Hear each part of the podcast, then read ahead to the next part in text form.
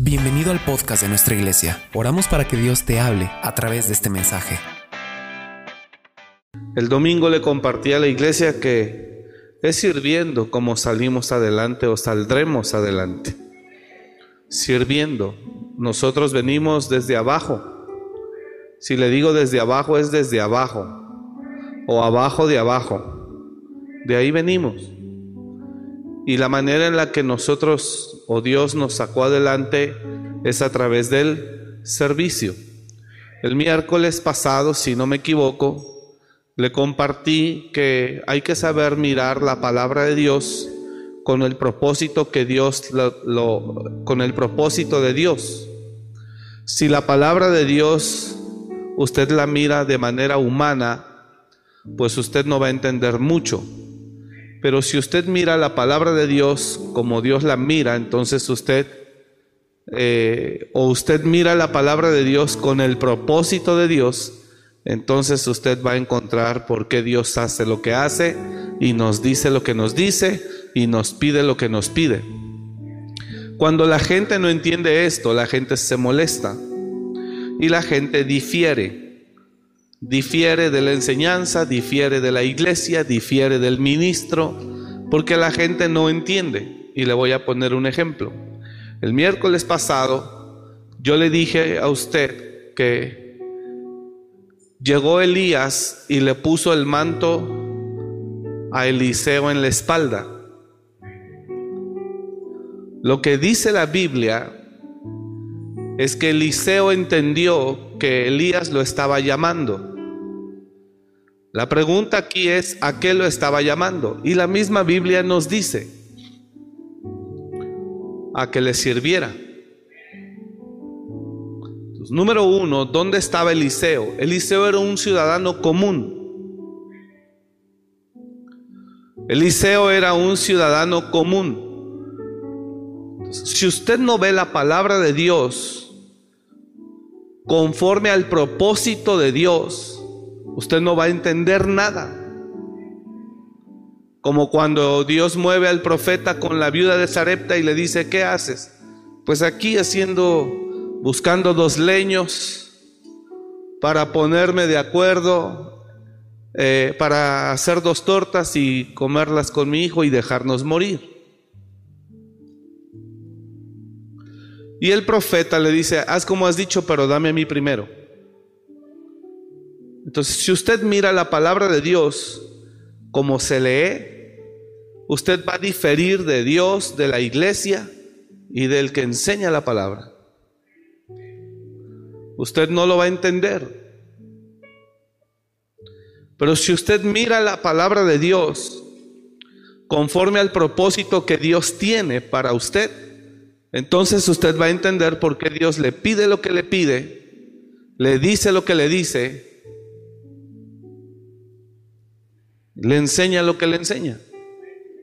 Entonces la palabra de Dios se tiene que enseñar, la palabra de Dios se tiene que enseñar, eh, se tiene que mirar, perdón, con el propósito que Dios tiene para usted. Usted mira la palabra de Dios con su intelecto, usted no va a entender a Dios. Usted no va a aceptar a Dios. Es más, usted va a juzgar a Dios. Cuando usted mira la palabra de Dios, cuando usted mira la palabra de Dios, eh, con su propio entendimiento, la Biblia no se puede leer como usted lee un libro de superación personal. La Biblia se tiene que leer con el espíritu. Si usted la lee con el entendimiento humano, usted no va a poder comprender la riqueza que lleva adentro. Y lo peor es que usted no va a aceptar lo que Dios le pide. Usted no va a entender por qué Dios es así. Incluso hay gente intelectual que odia a Dios por como Dios es. Cuando usted mira a Dios a través de la Biblia, pero usted lo mira desde el ente humano, usted hay cosas que no va a concebir y usted va a decir, eso es una locura. cómo Dios hace eso. Ordena que maten niños, mujeres, animales, todo. Pues es una historia. Donde Dios le dice a Saúl, quiero que destruyas a Malek y a todo lo que hay. Si usted mira la palabra de Dios con un enfoque natural humano, usted dice, ¿cómo Dios ordenó eso? Pero cuando la Biblia se mira con el espíritu, con su espíritu, entonces usted entiende cuál es el propósito de por qué Dios ordenó eso, por qué Dios habló eso, por qué Dios instruyó eso. Es muy distinto. Si usted no mira la palabra conforme a como Dios la mira, entonces usted va a diferir. ¿Sí me está escuchando?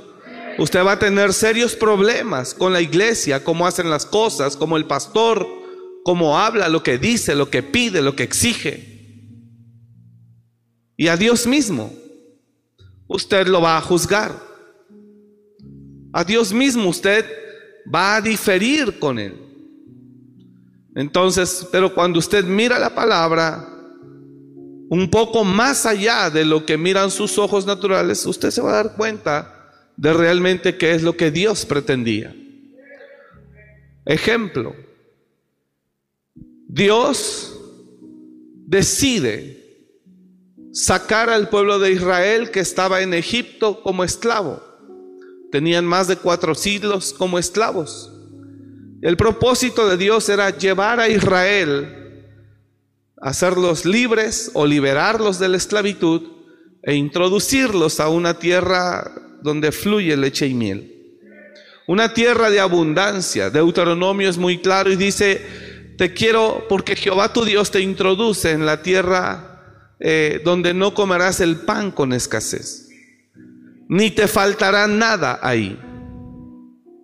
Tierra de vides, de vegas y montes, eh, tierra de trigo, de cebada, de miel tierra donde no comerás el pan con escasez. Entonces, ¿qué es lo que Dios quería hacer con Israel? Sacarlos de un lugar donde eran esclavos e introducirlos a una tierra donde ellos fueran dueños de esa tierra, de esas casas, y donde comieran el pan no con escasez, sino en abundancia y con, con libertad. Pero a Israel, una vez libre de Egipto, le cuesta trabajo entender a Dios. Y obviamente el que resiste en cara a cara, pues no es a Dios, sino al que Dios puso. Y al que Dios puso, pues fue a Moisés.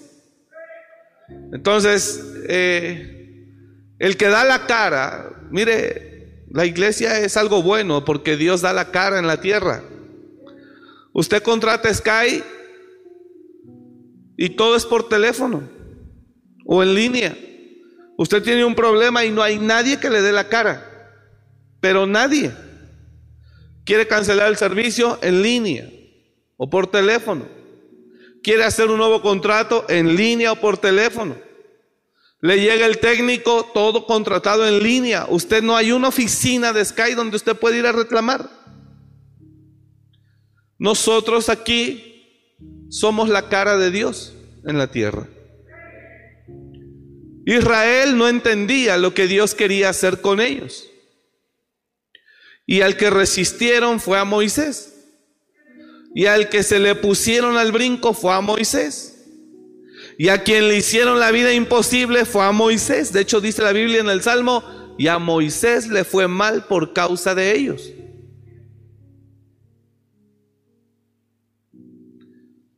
Y la gente somos tan tremendos, los seres humanos somos tan tremendos que aunque Dios les preparó a su líder 40 años en el desierto, y lo logró convertir en el hombre más humilde y más manso que había sobre la tierra. Como quiera, eh, los israelitas de Egipto se lo comieron. Acabaron con su paciencia, acabaron con su amor, acabaron con su fe, acabaron con todo. ¿Por qué acabaron con Moisés? Porque la gente nunca entendió lo que Dios quería hacer con ellos. Es más, decían lo contrario. La tierra que fluye leche y miel no era una tierra deshabitada, era una tierra habitada por gente fuerte. ¿Usted cree que Dios no sabía eso? Dios lo sabía. Pero para Dios eso no era problema. Y cuando el Señor, cuando Moisés manda a espiar la tierra, ellos regresan diciendo, pues sí, la tierra es buena, fluye leche y miel. Y aquí hay fruto, trajeron un racimo de uvas, pero la gente que está ahí es enorme. Entonces la gente no entendía lo que Dios quería hacer. ¿Y qué era lo que Dios quería hacer? Que Israel habitara en casas que no había edificado y si esas casas las habitaban gigantes, ¿cómo serían esas casas? Enormes. Entonces, ¿dónde Dios quería que habitara Israel? En casas enormes. Que comieran el alimento que comían los cananeos, que era grande y abundante. Y por eso ellos trajeron el racimo de uvas y dijeron, pues sí, la tierra es buena, pero sus moradores devoran a la gente. Pero ellos no entendieron lo que Dios miraba o cómo Dios miraba. Y ese es el problema.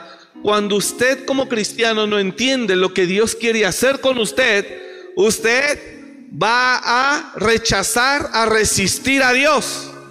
Y el primero que va a agredir es al que representa a Dios. Porque esto no es Sky, donde no hay a quien reclamarle. Hable a Sky, para cancelar un contrato. Para contratarlo, en dos minutos te contestan, pum, pum, pum, de volada. Para cancelarlo, te canalizan, te canalizan, este, lo transfiero, lo transfiero, lo transfiero, lo transfiero. Nunca es el área, nunca es el área. Es que esta no es el área. Y lo transfiero y lo transfiero y te desesperas a los 35 minutos de la llamada y les cuelgas y dices, ya mejor mañana hablo. Y lo transfiero y lo transfiero y lo transfiero y nadie te da la cara. Cuando la gente no entiende el, propósito de Dios, la gente va a resistir a Dios.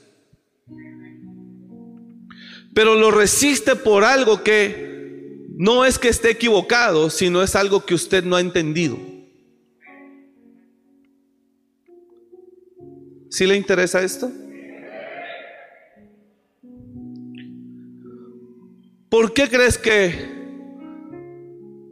¿Por qué crees que Job dijo, tan torpe era yo que no lo entendía? No es cierto, lo dijo Asaf del Salmo. Era como una bestia que no entendía, dice. Porque Asaf era una persona que se dejó llevar por mirar la prosperidad de los impíos. Y dice, Tan torpe era yo que no entendía por qué ellos prosperaban y les iba muy bien y uno que se ha guardado le va mal. Dice, tan torpe era yo que no entendía hasta que entrando en el secreto de Dios comprendí. Hasta que entrando en el secreto de Dios comprendí. Y dice, era como una bestia. Tan torpe era yo que no entendía era como una bestia delante de ti. ¿Sabe qué es lo más vergonzoso? Que muchas veces los cristianos que creemos que sabemos mucho, porque creemos que sabemos, hablamos, y lo que no sabemos es que hacemos el ridículo delante de Él. Hablando de Job, cuando Job vive todo lo que vivió, él no entendía lo que estaba pasando. Lo primero que hizo en un principio fue alabar y adorar a Dios y eso fue muy bueno, pero pronto la desesperación se apoderó de él, la indignación y la molestia y decía soy peor que un abortivo. Primero dijo correctamente, desnudo salí del vientre de mi madre, desnudo volveré. Jehová dio, Jehová quitó, bendito y alabado sea su nombre. Hasta ahí Job parece que él actúa con cordura espiritual con entendimiento espiritual. Pero en la medida en la que van pasando los días, las semanas y el tiempo, Y Job comienza a dejar de, a perder la visión o se le acabó la visión de lo que sucedía. Job comienza a maldecir el día en que nace. Job, Job comienza a renegar de todo lo que está viviendo. De manera que empieza hasta a hablar mal de Dios, de su obra, de su reino.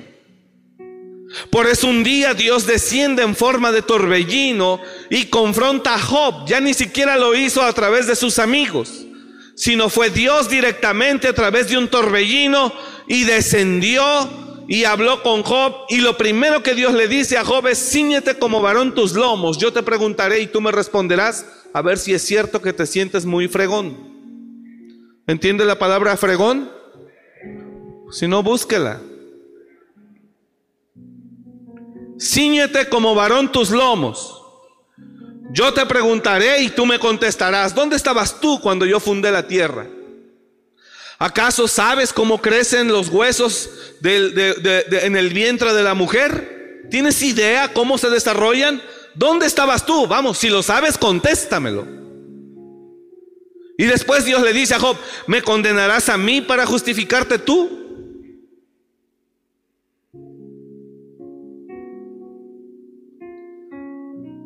Cuando más creemos que sabemos es cuando menos sabemos.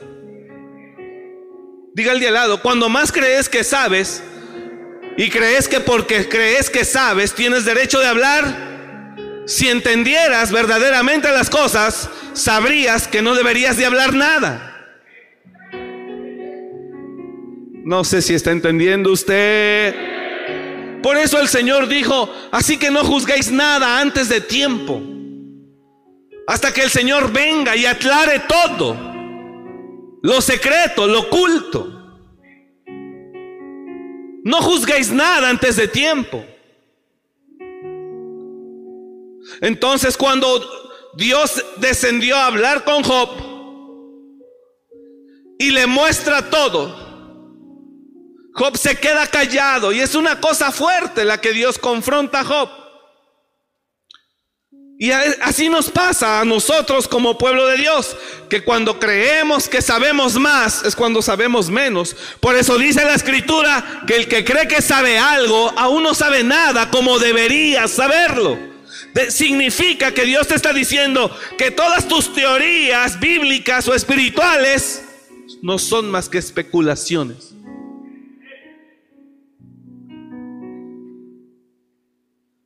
Porque el que cree que sabe algo, aún no sabe nada como debería saberlo. Y así hablamos, creyendo que sabemos, pero en realidad no sabemos. Y me acuerdo que me dijo ahorita un pastor, el año pasado vivió COVID, estuvo internado, muy mal. Y dice el pastor que estaba en la, ahora me estoy acordando, y dice el pastor que estaba él en la, en la cama, en el lugar donde estaban todos, y dice que él, dice, yo estaba consciente, pastor, hermano Omar, yo estaba consciente. De repente vi cómo se oscureció todo. Y yo por dentro dije, ¿por qué apagaron la luz? Pero no era algo natural, pero yo lo veía. Y de repente empecé a ver sombras, sombras gigantes. Y empecé a sentir como miedo. Y empecé a ver como rostros de demonios fuertes. Y empecé a sentir que se me iba la vida. Y yo empecé a clamar a Dios y a pedir perdón a Dios. Y es un pastor, no imagínense, ay Padre. Y empecé a clamar a Dios. Y le pedí que me perdonara y que empecé a clamar a Él que me guardara. Y después de unos minutos, o no sé cuánto tiempo haya pasado, dice, volvió, em, volvió la luz. Sí me dijo que volvió como la luz y que oyó una voz que le dijo, te doy otra oportunidad y de mí no sabes nada. Así le dijo. y de mi palabra no sabes nada. Todo aquel que hablamos, porque creemos que entendemos, si entendiéramos no hablaríamos. ¿Y sabe cuánta gente, cuántas personas nos atrevemos a juzgar con ligereza? Dios quería llevar a Israel de la, esclavitud a una tierra de bendición. Dice, y vivirás en casas que no edificaste. Eran las casas de los cananeos, enormes. Comerás de vides que no plantaste. Eso es lo que Dios quería hacer con el pueblo de Israel. Pero el pueblo de Israel, como no entendía nada, solo entendía lo que entendía con su intelecto, se le ponía el brinco. Resistía a Dios cuando era Dios el que los quería introducir. Porque nada tiene que ver el intelecto humano con el Espíritu de Dios. Por eso dice la Escritura que el que cree que sabe algo aún no sabe nada como debería saberlo, como debería saberlo.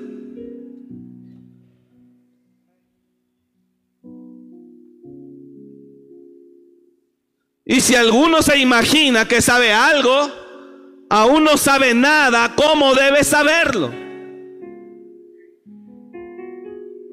Dice la Biblia que el apóstol Pablo no sabe si fue en el cuerpo, fuera del cuerpo, no lo sé, Dios lo sabe, dice. Conozco a un hombre que hace 14 años, no sé si en el cuerpo, fuera del cuerpo, Corintios, no sé si en el cuerpo, fuera del cuerpo, no lo sé, Dios lo sabe. Conozco a ese hombre que fue llevado al tercer cielo, que fue llevado al paraíso, donde le fueron dadas palabras inefables que el sabiduría humana no alcanza a comprender.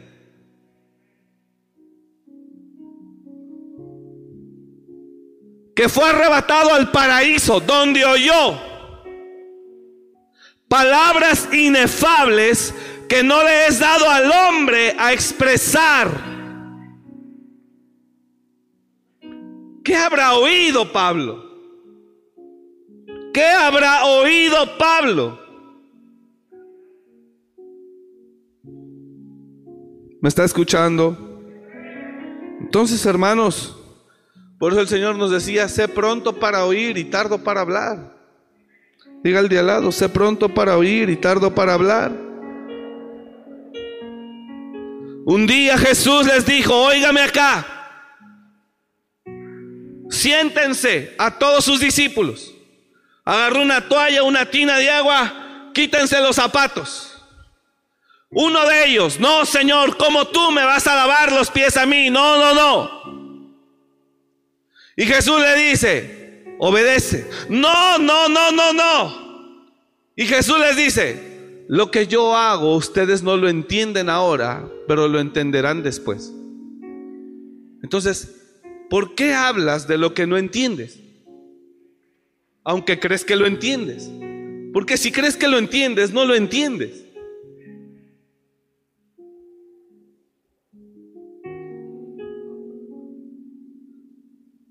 No hable de lo que cree que entiende, porque lo más seguro es que no entiende. Y si hablas de lo que no entiendes, en realidad solo harás el ridículo.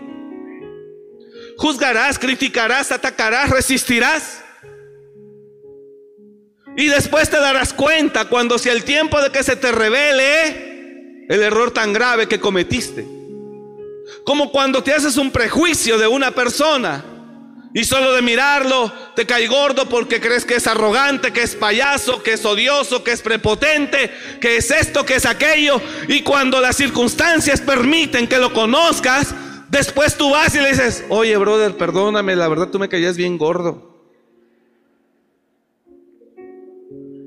Es que yo desde que te conocí cuando entraste al trabajo, yo dije, no, y este creído, este siente que sabe mucho.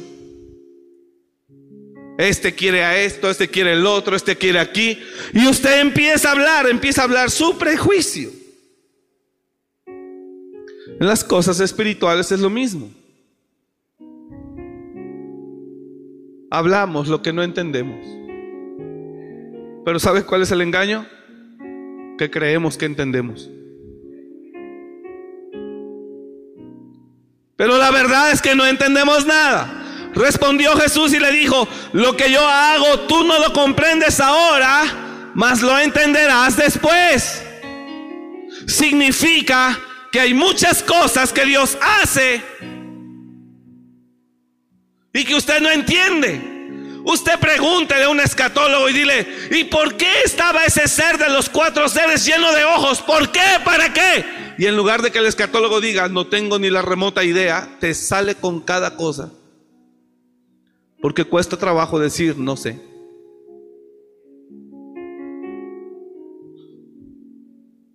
¿Por qué un ser viviente lleno de ojos? ¿Por qué? Que habla el espíritu, que habla el libro del Apocalipsis. ¿Por qué? ¿Para qué? Lea el libro de Daniel. Un ser bruñido que con, que con barro, que con hierro, que con esto, que con lo otro. Mezclado de esto, los pies del otro, los pies de acá. ¿Por qué Dios habla? Y algunos hablan, hermano creyendo que sabemos o que saben. Y la verdad es que no sabemos nada.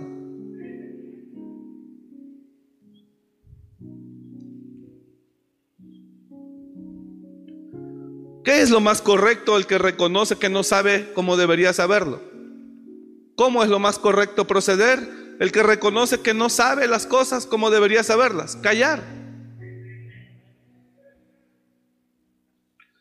A veces nosotros los pastores nos conducimos de una manera con la iglesia o para con la iglesia, para con ciertas personas. Y es motivo de murmuración porque juzga la congregación con los ojos naturales la situación. Pero usted no sabe ni por qué lo estoy haciendo o ni por qué se está haciendo. Una vez yo veía que mi pastor en México, en mi proceso de formación, solo contra mí calaba y calaba y calaba y calaba. Los demás líderes hacían lo que querían, lo que les daba su gana, por decirlo de alguna manera. Es decir, si no llegaban no había problema, pero yo veía que cuando yo contra mí, pum, contra mí, pum, contra mí, pum, todos los lunes había una reunión general. Todos los lunes era la reunión general de, de las cabezas del, del ministerio o la estructura ministerial de la iglesia con la cabeza que era el pastor en Ciudad de México. Todos los lunes había junta a las 6 de la tarde. Todos los lunes llegaban los líderes de Beteles, maestros de escuela, copastores, líderes de célula, maestros, todos, todos, todos, todos, todos. Ahí llegaban. Y entonces, pero yo veía como a mí me cargaba la pila insistentemente.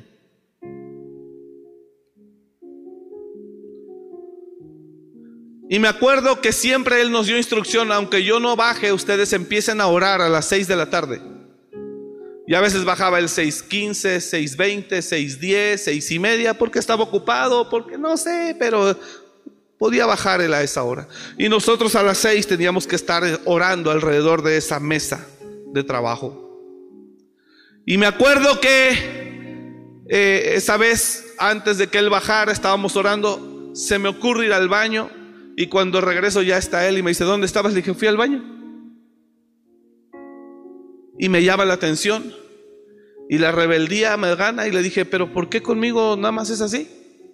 Y me dice, porque contigo así tiene que ser y te callas. Pero así dijo, porque contigo así tiene que ser. Así me dijo. Pero me lo remarcó, porque contigo así tiene que ser. El que lo mira de manera natural dice, ¿Quién se cree que te puede hablar así? Pero le agradezco que conmigo así tuvo que ser. De toda esa mesa, de toda esa mesa, miré y he podido mirar por la gracia de Dios, por la gracia de Dios, que el único ministerio que ha trascendido es el que Dios nos ha confiado. Entonces cuando dice, porque contigo así tiene que ser y te callas. Es que yo veía que otros también iban al baño, no les decía nada, llegaban más tarde, no les decía nada. Yo nomás fui, yo siempre estaba ahí, yo abría la iglesia. Yo viví en la iglesia. Solo me fui al baño y regreso y pum, pum, pum. Y, yo era tanto que dije, bueno, pero ¿por qué con nomás conmigo? Porque yo veo que con otros no es así. Pero yo se lo dije tranquilito, si no me fusila ahí, ¿verdad? Y entonces ya no se va a hacer nada de lo que Dios quería hacer. Pero, y me dice, porque contigo así tiene que ser y te callas. Y yo sé que al juicio humano, usted dice que grosero, y ahorita con eso de los derechos humanos y, y, este, denúncialo en la FEPADE y ya todo es con la FEPADE y todo es... Ya los papás no le pueden decir nada a sus hijos porque los niños tienen derechos. Ya el papá no puede formar a su hijo. Ah, pero ¿cómo impulsan para que dejen que el niño decida su sexualidad, pero sí lo están orientando al homosexualismo? ¿Qué porquería es esa? No me dejas formar a mi hijo porque lo estoy violentando, pero sí lo influencias con todo tu contenido de basura que le ministras. ¿Qué basura es esa? Me limitas a mí para educar a mi hijo, para formarlo, porque ya lo estás defendiendo y me amenazas con quitármelo.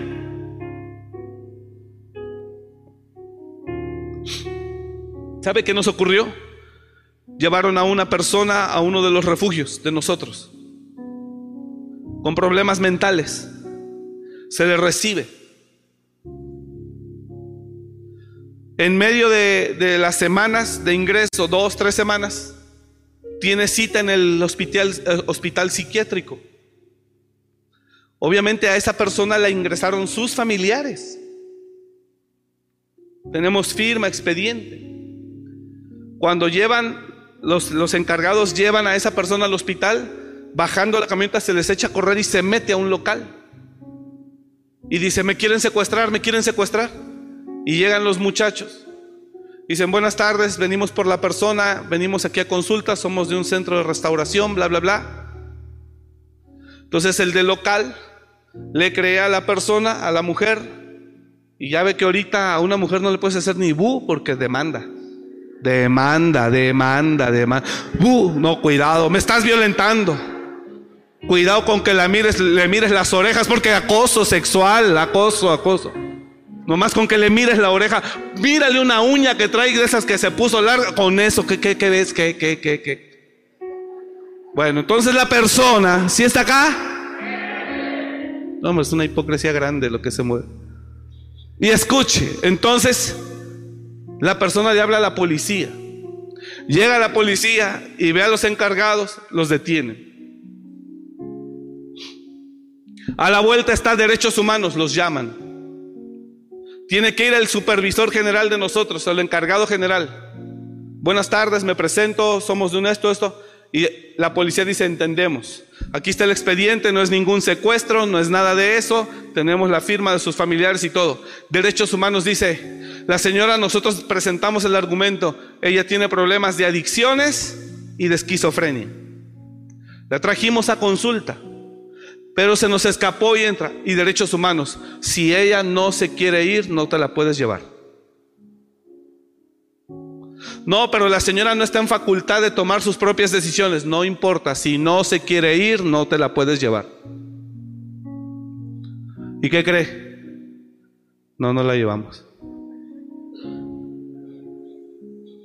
Y el encargado general le llama a los familiares, estamos aquí en este problema, su hermana se escapó, se metió en un local, llamaron a la policía de derechos humanos, así que venga por favor, ni a ella se la entregaron.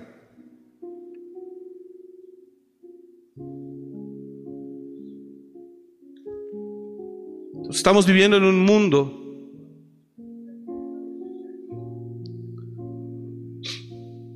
¿Sabe qué hicimos? Se le firma, se le abre el expediente ahí a la persona, firme la salida de ella, no nos hacemos responsables de lo que de esta hora en adelante le ocurra. Pero la persona tiene problemas mentales y derechos humanos. Si no se quiere ir, no la puede. Si ella no desea ser rehabilitada, hermanos, ¿quién va a querer ser rehabilitado? Dios mío santo. ¿Y loco? Ay, ay, perdón, borra eso, no vayan a demandar porque todo, todo molesta. No puede hablar uno nada porque ya agresión, agresión. Hubiera de ver los mensajitos que me echan. No, no, no, es bárbaro. ¿Qué deriva todo esto? De que creemos que sabemos algo, pero no sabemos nada. Y mira, peleas contra Dios cuando Dios lo que quiere es hacerte un bien. Peleas contra Dios cuando Dios lo que quiere es bendecirte. Pelea contra Dios cuando Dios lo que quiere es levantarlo. Pelea cuando, contra Dios cuando Dios lo que quiere es promocionarlo, posicionarlo, exaltarlo, prosperarlo, sanarlo. Eso es lo único que Dios quiere. Pero como no entendemos, a Él mismo le peleamos. Somos como una persona ahogándose en el mar y que llega el salvavidas y al salvavidas lo quiere hundir para salir él. Y el del salvavidas le dice, tranquilo, ya estoy aquí, tranquilo. Más manotazos le da. No, no, sé si le ve cara de tiburón, no sé si le ve cara de cocodrilo, no sé de qué cara le ve, pero a él es el primero que quiere hundir. Cuando él es su salvación. ¿Alguien está acá? Entonces dile al de al lado, si crees que sabes algo, lo más probable es que no sepamos nada. ¿Cuántos le pueden dar un aplauso a Dios? No sabemos nada como deberíamos saberlo. Las cosas no son como creemos muchas veces, hermanos.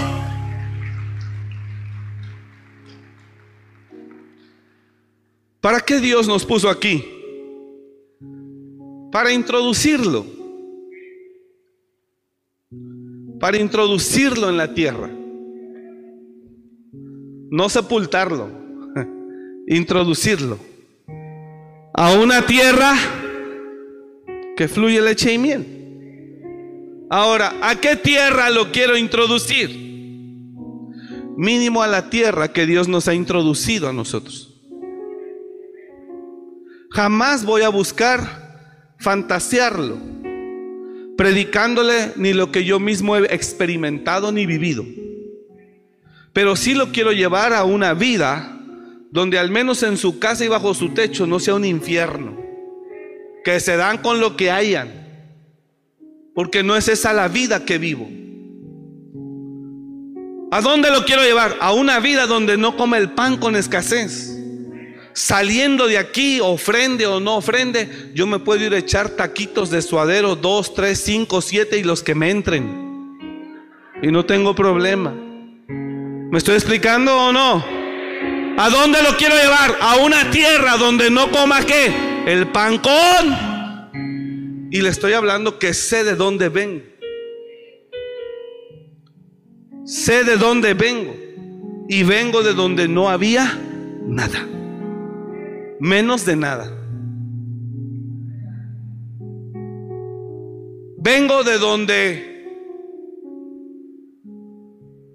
con unos 50, un peso 50 centavos, podía comprarme un bolillo y un plátano.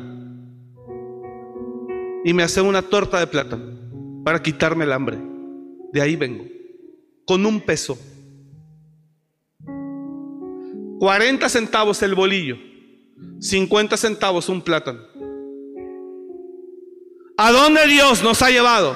A no comer el pan con escasez. ¿A dónde lo quiero llevar? Cuando menos a lo que nosotros hemos vivido. Ese es el propósito, no más. Pero también encontramos gente que le cuesta trabajo creer. Que sigue pensando que yo estoy aquí por sacarle dinero, que soy un hombre astuto, que de dónde saca, que, que sigue pensando, que sigue pensando, que sigue creyendo, que sigue imaginando Pero no es así. Porque sé quién me llamó. ¿Por qué no es así? Que usted está por el dinero. Porque sé quién me llamó y quién me sostiene y quién me ha sostenido los últimos 18 años de mi vida. Sé, por eso sé lo que estoy haciendo aquí. No sé si me está comprendiendo. No estoy aquí por otra cosa. Él siempre nos ha sostenido. Le digo algo con muchos, con pocos, con lo que sea, siempre. porque Dios es fiel. Y si Él te llamó, mira, si Dios invita, Él paga. Yo no estoy aquí por mi voluntad. Yo vine a un retiro de transformación, a una casa pastoral, a la casa de un pastor, para salir de las adicciones. Yo no pensaba quedarme, yo me iba. Yo dije, bueno, ya salir de las drogas, continuar mis estudios, ponerme a trabajar y ser un buen ciudadano. Ese era mi plan. Pero el que me dice, ya fuiste libre, sí, Señor, gracias. Te invito, quédate. Esa invitación, esa invitación lo comprometió a él a hacerse responsable de mí. Y desde hace 18 años, así ha sido. Antes de que existiera esta iglesia, antes de que existiera esta iglesia tenía dos autos. Antes de que existiera este... Quiero que entienda que Dios es el que si Él invita y si Él llama, Él paga. Antes de que existiera esta iglesia, suena mi teléfono, yo estaba en Reynosa. Buenos días, Omar Jaramillo. Sí, le hablamos de la agencia fulana de tal. Sí, tenemos aquí un vehículo a su nombre, ¿cuándo puede pasar a recogerlo? Así de mentira, ¿no? Y más con los fraudes de hoy. Que si yo no hubiera entendido que era Dios, le digo, desgraciado, fraudulento, ratero, ladrón. Dije, estoy de viaje, pero regreso en un par de días. ¿Cómo no? Aquí lo espero. Dos días regresé y llego a la agencia y había una camioneta nueva y me entregaron las llaves. Y después caí en memoria que una persona como unas dos semanas antes me mandó pedir mi tarjeta de elector, pero yo estaba ocupado y yo se la di, hermana, no hay ningún problema. Y se la di, dice, hermano, me la presta, quiero hacer esto. No sé qué me dijo, pero era para hacer eso. Entonces, antes que esta, que esta iglesia existiera, Dios ya existía. Antes de que esta iglesia existiera, Dios ya existía y Dios ya nos había llamado.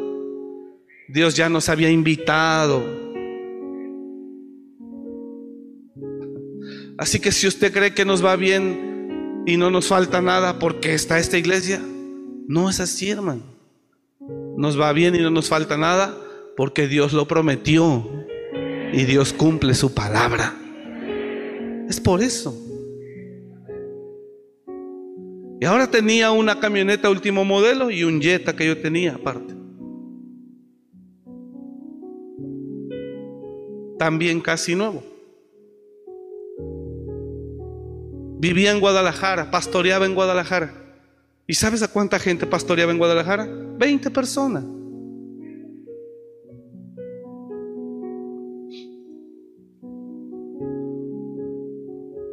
Un día mi pastor me llama y me dice, ayúdame hijo. Un mata gigantes teníamos en México, la iglesia de México. Y llego yo a México. Y estoy ahí viernes para amanecer sábado, entramos a la actividad. Y el sábado en la noche yo tenía que regresar a Guadalajara desde Ciudad de México. No tenía lo suficiente como para regresar de México a Guadalajara de gastos. Y yo no le iba a pedir a mi pastor. Yo ya vivía en Guadalajara, yo ya tenía meses allá.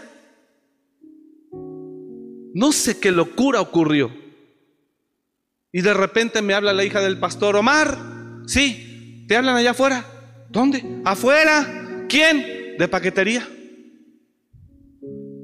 Y cuando voy, recibo y me dice, Omar Jaramillo, sí señor, yo ya no viví en México, yo viví en Guadalajara.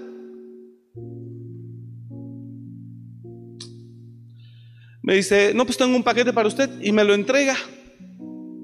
Lo abro y era una Biblia arcoíris, la primer Biblia arcoíris que tuve. Una Biblia arcoíris y un disco de Jesús Adrián Romero, El aire de tu casa. Recuerdo bien. Este es arcoíris. Ya es como la décima, pues no es la primera, pero. y la abro. Y en cuanto la abro, encuentro dinero. Y la abro y encuentro dinero. Y la abro y encuentro dinero. Y la abro y encuentro dinero. 1500 dólares.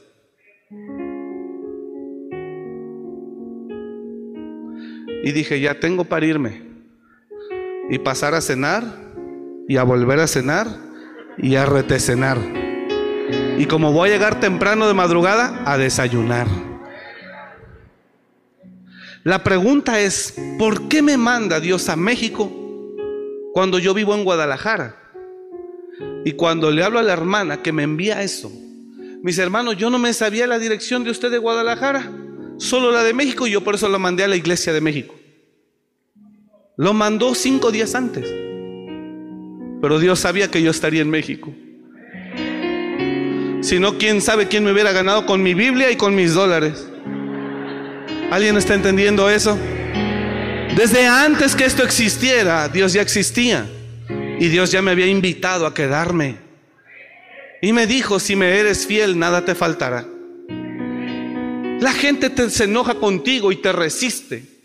Pero la verdad no es porque esté en desacuerdo. La verdad es porque no entiende. No entiende cómo es Dios. Ni lo que Dios quiere hacer con él. No entiende cómo Dios se conduce. Y aunque Él nos dice en su palabra, porque mis pensamientos no son vuestros pensamientos, como del cielo a la tierra, así están de distante. Pero después dice, yo sé los planes que tengo acerca de ti. Planes de bien y no de mal para darte lo que tú anhelas.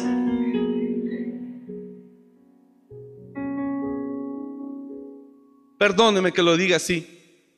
Entonces, ¿por qué hablamos como si supiéramos cuando la verdad no sabemos nada? ¿Sabe que Israel resistía a Dios en el desierto? Uh, lo resistía y lo resistía y lo resistía. Y le dijeron a Moisés en su cara, en sus narizotas. Le dijeron, además ni nos has metido en tierra que fluye leche y miel. Con nosotros está Dios. Ya basta que nos estés friegue y friegue encima de uno. Esta generación es santa. ¿Por qué te estás ahí imperiosamente dándonos encima? ¿Por qué? Todos ellos son santos. Mire cómo miraban todo. Deuteronomio en, en Éxodo, números. ¿Por qué? ¿Por qué te aferras a la gente? No iremos. Porque Moisés los mandó llamar. A Leví, a Datán y a Abiram. Los mandó llamar. Vengan, dicen. No, ya nos tienes hartos. ¿Te parece poco? Así le dicen. Así comienza el texto. Le dicen a Moisés. ¿Te parece poco que nos haya sacado de una tierra donde fluye leche y miel? Así ellos miraban a Egipto. ¿Te parece poco que nos haya sacado de una tierra donde fluye leche y miel para meternos aquí en este desierto que ahora te enseñoreas de nosotros? Ayúdame multimedia, por favor. Que, que ahora, para no detenerme y cortar, ¿me está escuchando acá? Mire cómo miraban. ¿Te parece poco? Y por eso hay gente, ¿y por qué el pastor no me atiende? ¿Y por qué el pastor? Porque no entendemos de verdad. ¿Sabe? Muchas veces Israel clamaba a Dios y Dios guardaba silencio. Y la gente reaccionaba al silencio y ah, ni me hace caso, yo ya voy a hacer lo que yo quiera. Y no entendía por qué el silencio de Dios. Moisés los manda a llamar. Y ellos se resisten. Le llaman a la tierra, es números 16, le llaman a la tierra, tierra que fluye leche y miel. Ahí voy para allá yo. Y envió Moisés llamar a Datán y a Biram, números 16, 12, hijos de Eliab, mas ellos respondieron, no iremos allá. Siguiente verso. Y mire todavía cómo le dicen a Moisés, ¿te parece poco? Es poco que nos hayas hecho venir de una tierra que destila. Ay, Padre mío. Entonces, ¿para qué, ¿para qué lo saca Dios de Egipto? Si ahí destila la leche y la miel. ¿Me está siguiendo? Y le dicen, es poco que nos hayas hecho venir de una tierra que destila leche y miel para hacernos morir en el desierto, sino que también te enseñorees de nosotros imperiosamente. Le están reclamando duro. ¿A quién? A Dios. Y por supuesto, ¿quién es el que da la cara? Pues, pues uno. Y a uno es el que lo juzgan. El pastor cree que esto, piensa que uno qué, que uno tiene, piensa que uno aquí, que uno acá, él no conoce nada. Y sí, yo desconozco su vida, pero Dios sí la conoce. Y le aseguro que lo que Dios nos hace hablar, nos lo hace hablar por encima de lo que conoce de usted. Y si se lo habla conociendo cómo está usted realmente, se lo habla por algo. ¿Usted cree que Dios no sabía que la viuda de Sarepta tenía solo dos puñados? Ojo. Pregunto, ¿cree que Dios no sabía que la viuda de Sarepta tenía solo dos, un puñado de harina y un poco de aceite? Pregunto, ¿sí o no? Y entonces, ¿por qué Dios le hace decir al profeta, vete y desciende a Sarepta de Sidón? ¿Por qué?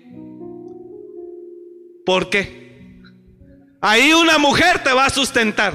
¿Cómo Dios si sabe que la mujer tiene poco, todavía le echa más carga? ¿Sí me entiende? Pero la mujer, diga conmigo, la mujer guardó silencio. Expresa con, expresa con inteligencia humana su situación, pero después sobrepone su espíritu y su fe por encima de su intelecto. Y cuando el profeta le dice, ¿qué haces? Pues aquí recogiendo dos leños para hacer un fuego, tengo un poco de harina, un poco de aceite, nos resta solamente hacer un par de tortas, una para mi hijo, otra para mí, para comérnosla y dejarnos morir. Y la mujer le dice, y el profeta le dice, ok, está muy bien, haz tus tortas, haz como tú has dicho, pero dame a mí primero. Entonces, ¿cómo Dios manda a una persona?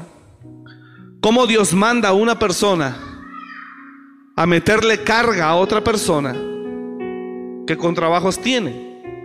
Entonces póngame atención acá. Cuando se predica demanda sobre tu crisis económica, no es error, Señor.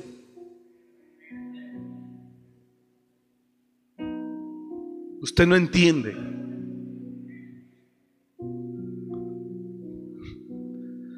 Pero usted piensa y dice, no tengo, él como no sabe. No, yo no sé. Eso lo tengo claro, pues no soy adivino. Pero si Dios pone esa palabra desafiándote por encima de tu finanza, de tu condición o circunstancia, es porque Él quiere hacerte un bien, no un mal. Que se quiebre el intelecto en el nombre de Jesús. Esa mujer tiene poco. Regrésame el verso, por favor, 12. ¿Qué haces? 11. Corre, corre, corre, por favor. Vino el profeta, levántate, vete a Zarepta de Sidón y mora allí. Así le dice Dios al profeta. Eliseo. Levántate, vete a Zarepta de Sidón y mora ahí. He aquí yo he dado orden ahí a una mujer viuda que te sustente. Mire cómo se traduce la orden. Entonces él se levantó y fue a Zarepta. Y cuando llegó a la puerta de la ciudad, he aquí una mujer viuda que estaba allí recogiendo leña. Y él la llamó y le dijo, te ruego que me traigas un poco de agua en un vaso para que beba. Yendo ella para traérsela, él la volvió a llamar y le dijo, te ruego que me traigas también un bocado de pan en tu mano. También le pidió comida, el profeta. El profeta no viene con hambre, que los cuervos lo sostenían. Ella respondió, vive Jehová tu Dios, que no tengo pan cocido, solamente un puñado de harina tengo en la tinaja y un poco de aceite en una vasija. Y ahora recogía dos leños para entrar y prepararlo para mí y para mi hijo, para que lo comamos y nos dejamos morir. En ese tiempo, por eso dice ella eso, porque la tierra tenía más de tres años sin dar fruto. Había una escasez espantosa. No había cosechas. Más de tres años tenían así. Entonces la mujer dijo, es lo último que tengo. Por eso, hago paréntesis, hoy hay gente que hay crisis, se está acabando la comida, ve y compra lo más que puedas. ¿Para cuánto te puede durar tu despenso? ¿Seis meses, un año, dos años? ¿Y luego? La solución no es guardar comida, la solución es arrepentirse y obedecer a Dios. Clamar a Dios y buscarlo a Él. ¿Me está escuchando? Escúchame entonces. Mira lo que dice la palabra. Regresa al verso. Le dice ella, y ahora recogía dos leños para entrar y prepararlo para mí y para mi hijo, para que lo comamos y nos dejemos morir. Siguiente verso. Elías le dijo, no tengas temor, ve, haz como has dicho, haz las dos tortas, pero hazme a mí primero de ello una pequeña torta cocida debajo de la ceniza y tráemela. Y después harás para ti y para tu hijo. O sea que vino la enseñanza a esa mujer que estaba en una crisis espantosa. Viene el profeta a pedirle Lo que su intelecto alcanza a razonar y a definir, el, de usted y el mío, es, cuando no tengo, no puedo dar ni un peso. Cuando tengo, quizá pueda dar algo o compartir algo. Eso es lo que razona su intelecto y el mío. Cuando tenga, ¿cómo no? Quizá comparta. Pueda traer un kilo de arroz para el banco de alimentos. Cuando tenga. Ahorita como no tengo, si se descuidan, yo les voy a sacar del banco de alimentos el kilo de arroz. Por eso ese banco de alimentos está blindado, hermano. Tiene sensores de movimiento, tiene de calor, todo. Cámaras, ahí metimos 16 cámaras en ese.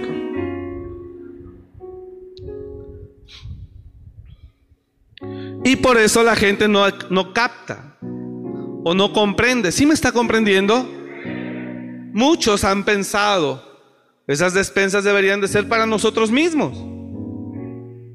Porque nosotros mismos estamos atravesando un momento difícil. Hermano, lo que usted no sabe es que usted ya está del otro lado, nada más que no lo sabe. Ay, Padre.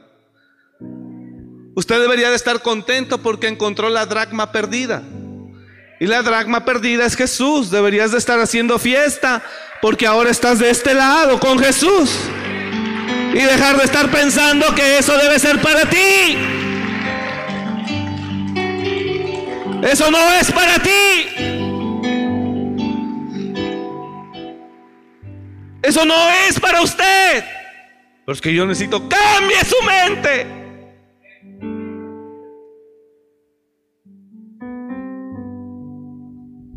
Imagínate que yo ahorita salgo, ustedes se van, yo soy los últimos que nos vamos, siempre somos nosotros. Y entonces ahorita ya que se vayan todos, le digo también hasta el velador, vete a dormir. Y yo pongo la camioneta de reversa, le abro la cajuela y dos, tres cajitas del banco de alimentos para mi casa.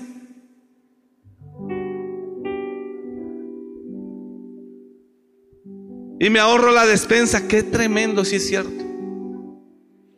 No, no, no, no, no, lo que le voy a decir ahorita.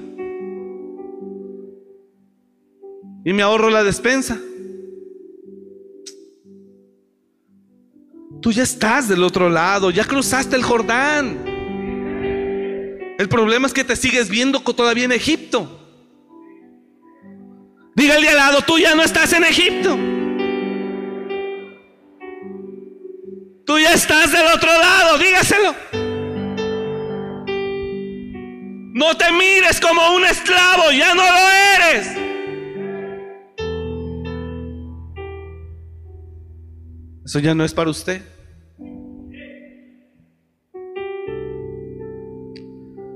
Ay, papá.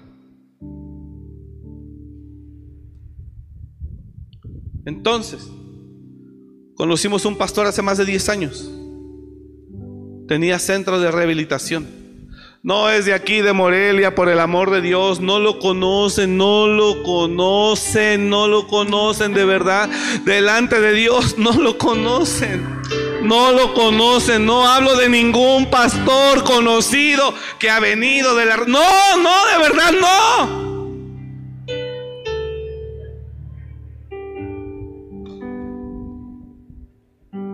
Se lo ruego, por favor, no lo conoce.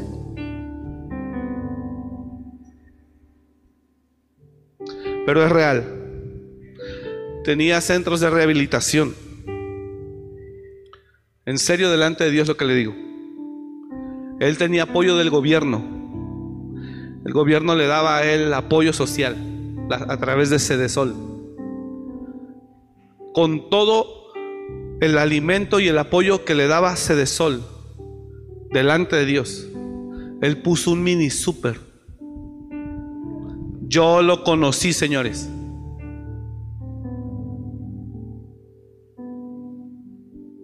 Y conocí los lugares que él tenía, de mujeres y de hombres. No lo conocen, ¿eh? De verdad. Ya tengo demandas en la FEPAD, en la Semarnat, con derechos humanos,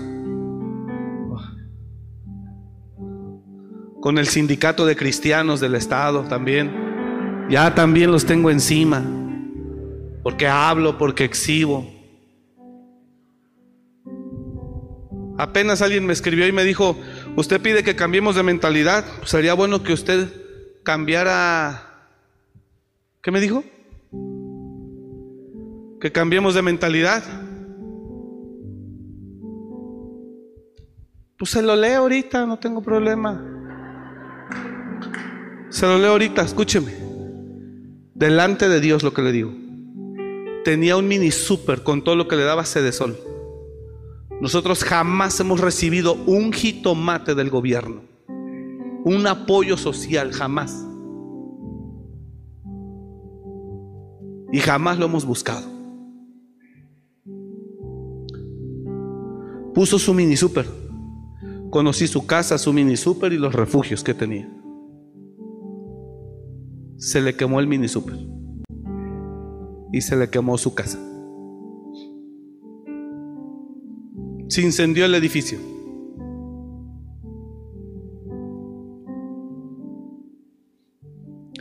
A los tres meses le robaron su vehículo. antes de quererle verlo tonto a usted, estaría yo primero pensando vérselo a Dios. De usted no me tengo que cuidar. Me tengo que cuidar de aquel que lo da todo. Mi temor no es hacia usted, es hacia Él. Porque de Él viene todo. ¿Me está siguiendo? Y entonces, hermanos, de verdad, el pastor lo perdió todo. En un instante. Se le quemó todo. Entonces, cuando Dios te está pidiendo algo, no es porque ignora tu condición. Él quiere que le entiendas para que salgas. Le has estado pidiendo, ayúdame, ya no aguanto con esta situación. Y viene Dios con una instrucción que tu intelecto no logra catalizar. Y dice, no, es que no me cabe.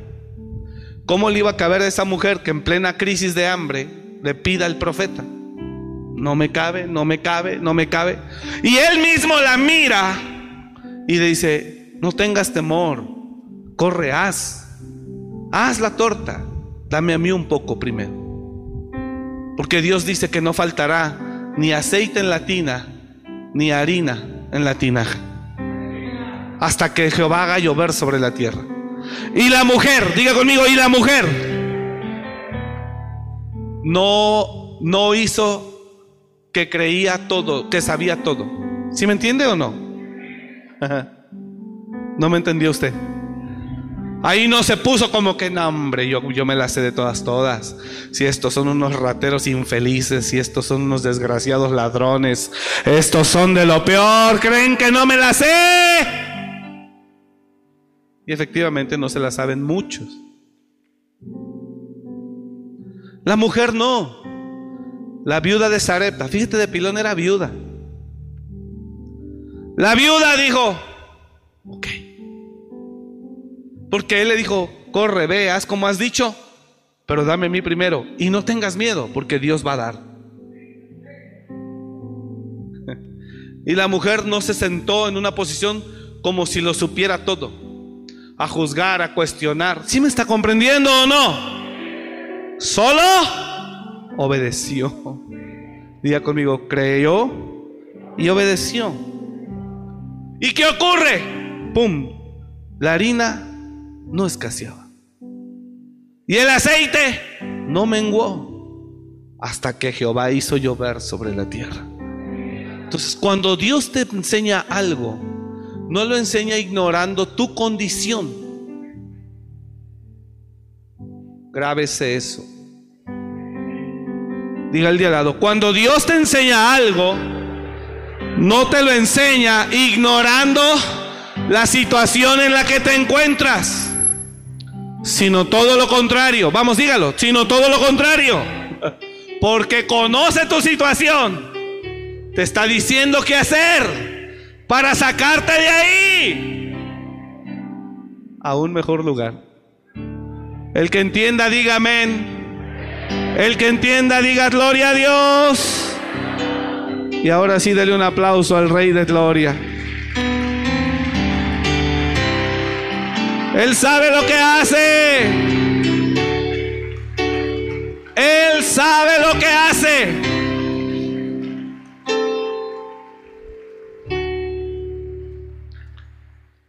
Así que hermanos, concluyo, no creamos que sabemos todo, porque la verdad que cuando más creemos que sabemos es cuando menos sabemos. ¿Cuántos pueden decir amén a eso? Es mejor,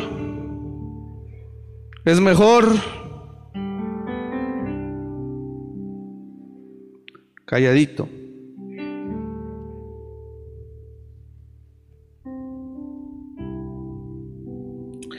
Y si para usted a mí me hace falta un cambio de mentalidad, yo pienso que a usted le hace falta meterse con Dios. Fue lo que me dijo.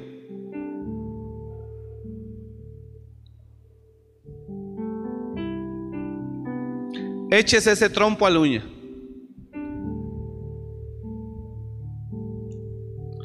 Usted no sabe por las situaciones que estamos viviendo económicamente. Así, es lo que me escribe. Usted no sabe por las situaciones económicas que usted, que uno está viviendo. Eso fue lo que me escribe. Me dice, así que si usted cree que a mí me hace falta un cambio de mentalidad, ahora nunca se lo prediqué a ella particularmente, lo prediqué a la iglesia. Pero así me dice, si usted cree que a mí me hace falta un cambio de mentalidad, pues yo creo que a usted le hace falta meterse con Dios. Y estar más en comunión con Él. Amén. ¿Sí está entendiendo lo que estoy hablando? La persona dice que a mí me van a dar la razón. Yo no vengo a que me dé la razón o no. Si no cree que yo aquí permanezco por número de seguidores. No, señores, yo vengo aquí a hacer un trabajo. A muchos les gusta y otros no. Pero eso ya no es asunto mío. ¿Está comprendiendo? Entonces la persona me escribe eso. Por todo lo que yo estoy enseñando sobre cambiar la mentalidad. Es que usted no entiende lo que estamos. Claro que sí, hermano. Pues si yo vengo de buscar un plátano con un bolillo, Estoy cansado de decirle eso. Sé lo que es la pobreza. Sé lo que es la crisis. Sé lo que es la lucha. Y créame, también Dios me ha dicho, dale por aquí, aunque mi mente me dice no. Pero he tenido que hacerlo. Y entonces Dios me levanta las cejas y me dice, ¿qué hubo? ¿Sí se acuerda que le di una prédica? Así ponle el título, así ponle el título a esa prédica. Las cejas.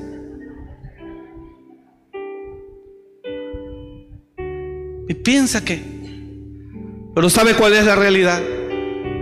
Que está uno en la lucha, como Moisés, para meter a la gente a la tierra prometida.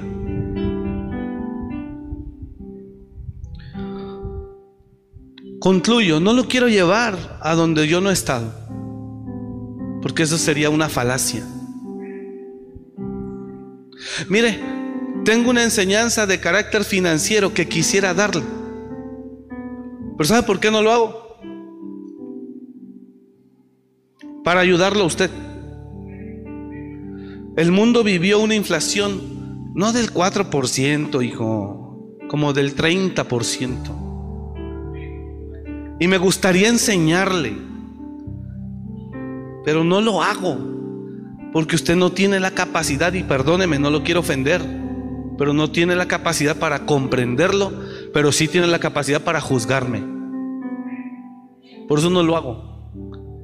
Pero esto es un tiempo donde usted tiene que hacer cambios y ponerse las pilas en el tema de los recursos.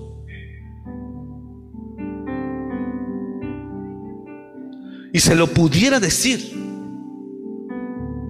Y hay oportunidades, pero le cuesta mucho trabajo. Y sabes, sale uno apaleado, apedreado, cuando lo único que uno quiere es en verdad trascenderlo. ¿A dónde? Pues cuando menos a donde nosotros hemos llegado. Y no solo hablo de finanzas, hablo de relaciones. Hay gente que si no está peleando, no está a gusto. Y su casa es un infierno. Dios quiere que eso acabe en ti y en tu familia. Ah, hermano, si yo tuviera ese infierno, ya no estuviera viviendo con Silvia. No, a paz nos llamó Dios. Pero no es eso lo que Dios quiere. Lo que Dios quiere es que le creas y le obedezcas para que venzas en el nombre de Jesús. Me decía Silvia hace un momento que llegué corriendo a la casa para cambiarnos y venirnos de regreso a la iglesia. Y me dice que dijo un cantante cristiano, un hombre de Dios, yo no tengo la menor duda, que va a cancelar sus redes, que porque él no quiere fama. Por eso va a cancelar sus redes. Hermano, él está mutilando el llamamiento de Dios. Si él hace eso, él estaría mutilando el llamamiento de Dios. Cuando Dios usa a alguien, la fama es inevitable.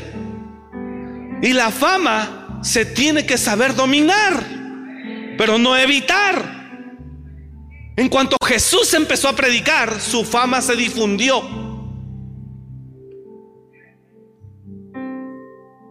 Entonces, si esa persona dice, voy a cerrar mis redes con permiso, bye, porque no quiero fama, está mutilando el llamado de Dios. Tiene que aprender a manejarla. Y los medios de comunicación, las redes sociales se usan no para hacerse famoso, sino para llevar una palabra que bendiga a alguien. Y si él la corta, él está mutilando el llamamiento que Dios le dio a nivel internacional o tal vez mundial.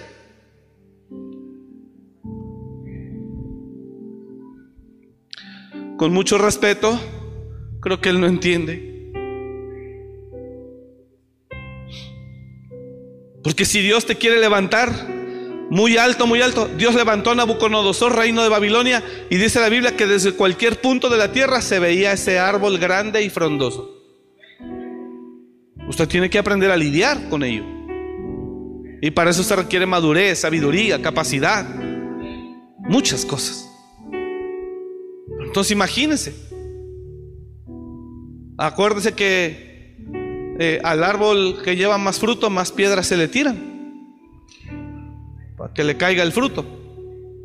Entonces, fin. Cuando creemos que sabemos algo, no lo sabemos. Job era recto, fiel, temeroso, apartado de mal, perfecto en todos sus caminos. Le ocurre lo que le ocurre, alaba y adora a Dios, pero después se desespera y empieza a hablar como si supiera, cuando Job realmente empezó a hablar sin entender nada. Y por eso Dios desciende en un torbellino. ¿Está acá la iglesia?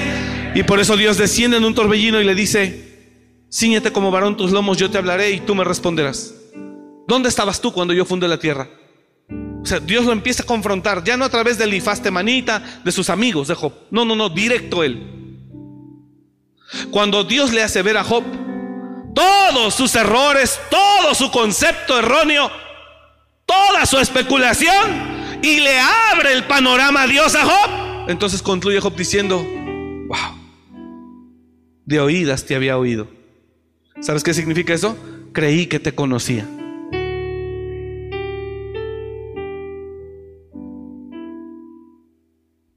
Y entonces le termina diciendo, de oídas te había oído, mas ahora sí, mis ojos te ven. Entonces el que cree que conoce a Dios, lo más seguro es que no lo conozcamos.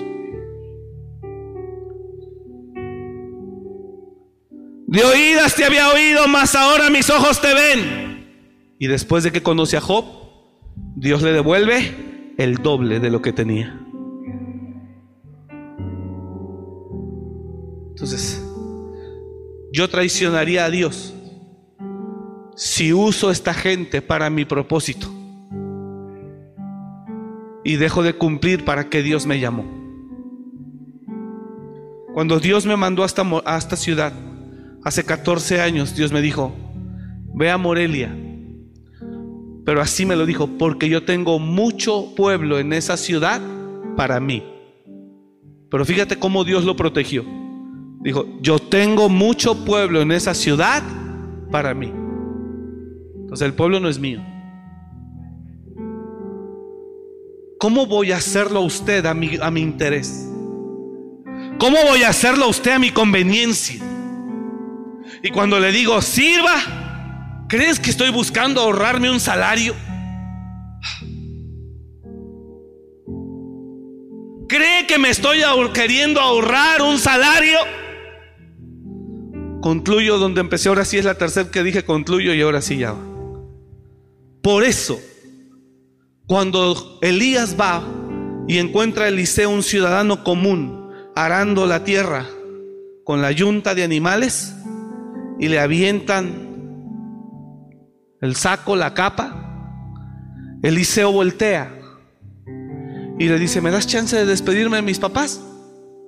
Y Elías le dice, dale.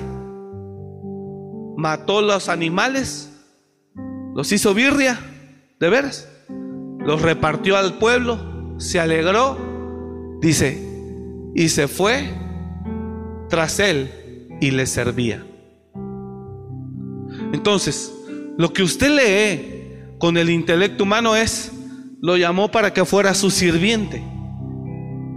Pero lo que en realidad, se lo dije hace ocho días, lo que en realidad Elías estaba haciendo con Eliseo es, toma, te aviento la capa, no para que vengas a ser mi sirviente, quien me volía los zapatos, quien echa a lavar la ropa, quien la tienda y quien vaya al mercado a traer la comida.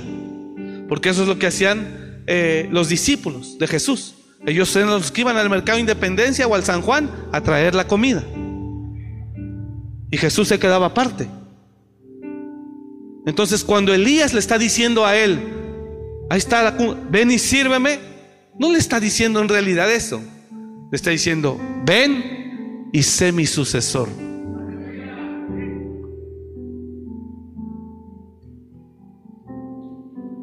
Entonces, si yo vengo y te digo, sirve, no es porque me quiero ahorrar un salario de 300 pesos por día. ¿Alguien está entendiendo esto? No me quiero ahorrar un salario. Por eso Moisés no pudo, porque batalló mucho con la gente. Hay segunda parte, ¿eh?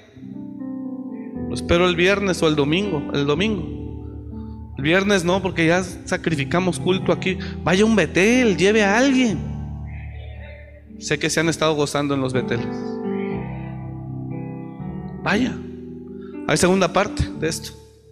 Si Dios quiere. Póngase de pie, por favor.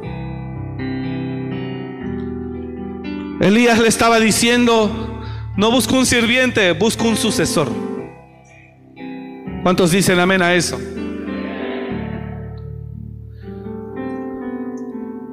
Con mucho respeto, hermanos, hablamos porque creemos que sabemos, pero en realidad no sabemos nada. De verdad, perdóneme que le diga esto. ¿Sabe qué le respondí a la hermana que me envió eso? Nada. Pues ¿para qué le respondo?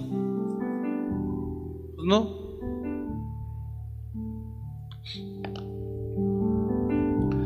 Entonces, a veces creemos que sabemos, pero no sabemos.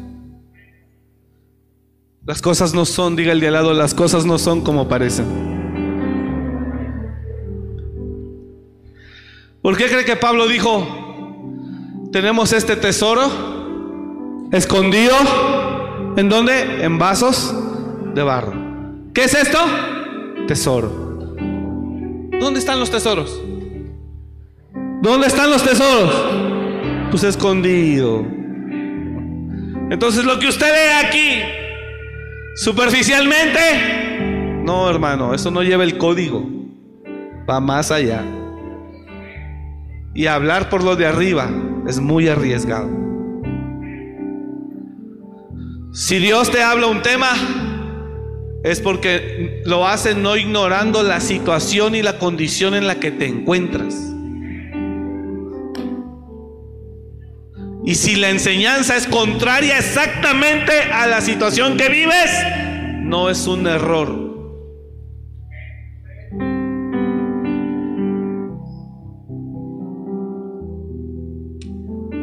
Vuelva a escuchar este mensaje. Cuando esté más tranquilito y no enojado, usted vuelva a escuchar. Le va a edificar mucho. Padre, te damos gloria en el nombre de Jesús.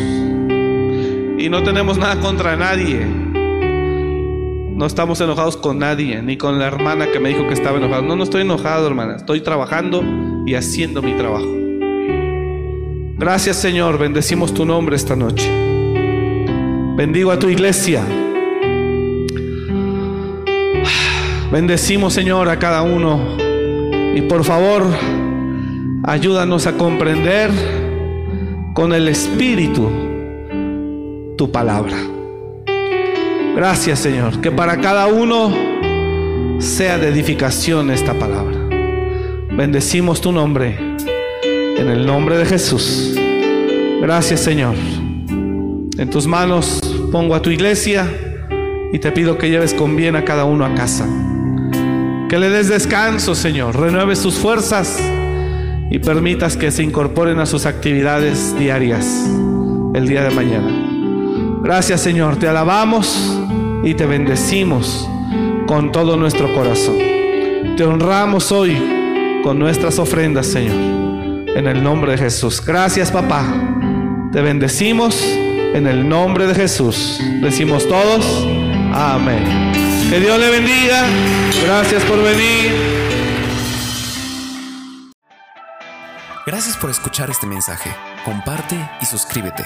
Para más información de nuestro ministerio visita www.amoryrestauracionmorelia.org.